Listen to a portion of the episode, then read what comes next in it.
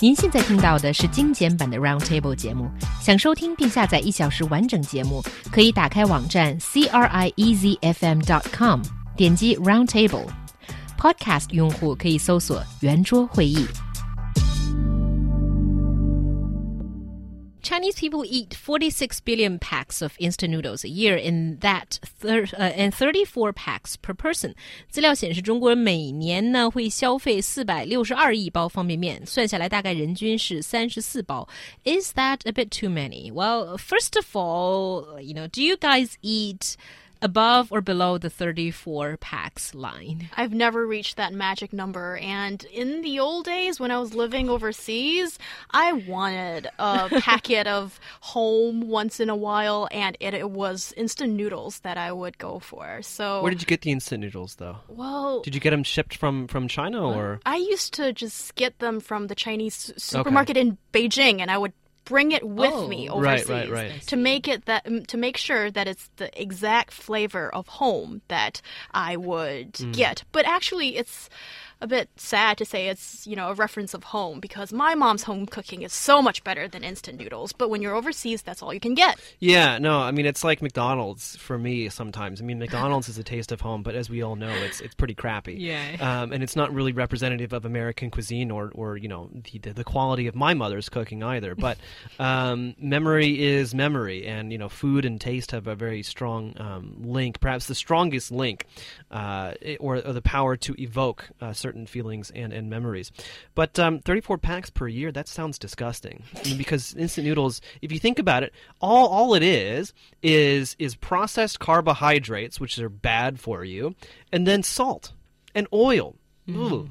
Ooh. actually, I think 34 per year isn't too bad, but when you count China's base population as it is into the equation, that's really horrifying when you see that humongous figure. Well, of... 34, 34 per year is about one pack every week for nine months. Yeah, or so quite a bit, you know, or something like one pack in one point five weeks, or something, something like, like, that. that. Yeah. yeah. but but I think uh, as to your the accusation that is unhealthy, which many people agree, yes, yes, and, and but you know. I, think. Are you trying to defend your own eating habits here? No, I don't eat instant noodles. My husband does. But you're trying to defend your husband's eating habits here? no. Please allow me to finish. Sorry. What I'm trying to say is that it's not as bad or harmful as people think. It's not nutritious, certainly, and it has some additives, certainly, and it's being fried, so a lot of oil and carbohydrates, like you said, certainly. So it's not nutritious. But to say that it's poisonous or you will die if you eat too many of it is a bit. I much. wouldn't. Well, I wouldn't go that far. Um, but you know, humans cannot live long without certain types of vitamins, uh, and if those vitamins are not being provided in your diet, you are not going to be healthy. Number one, um, and so yes, of course, they are not nutritious, but in that sense they are anti nutritious uh, because if you are eating instant noodles, again, it's basically just carbohydrates, salt, and oil, well, then more than likely you're going to get full on that and you're not going to eat other stuff.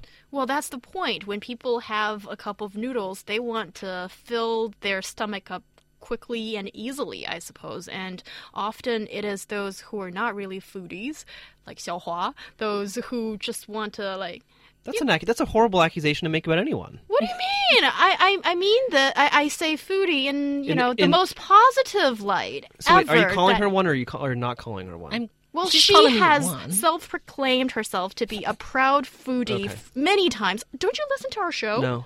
Aren't you here? yeah. well, so. my, my point is, it's, you know, those who just want a quick dinner, lunch, whatever that usually go for these. Yeah, I think uh, I think that definitely. I mean, you know, you can make instant noodles healthier than they are. Yes. I think that's definitely yeah. a possibility. Uh, but we have no way of knowing that looking at consumption rates and like what people are actually doing. Uh, I mean, from what I usually see, and you know, using what some people are calling anecdata now, right? Um, is you know people people who are on an airplane, people who are waiting in the airport, people who are on the train or waiting in the train station.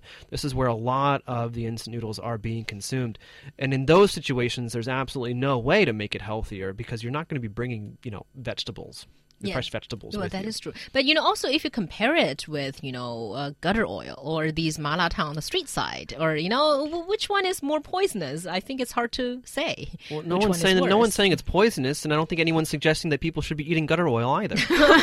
No, but we probably are already eating gutter oil without ourselves knowing. Well- and if you're eating instant noodles, at, at least it's being manufactured by a brand, you know, a, a, a you know, a legitimate factory.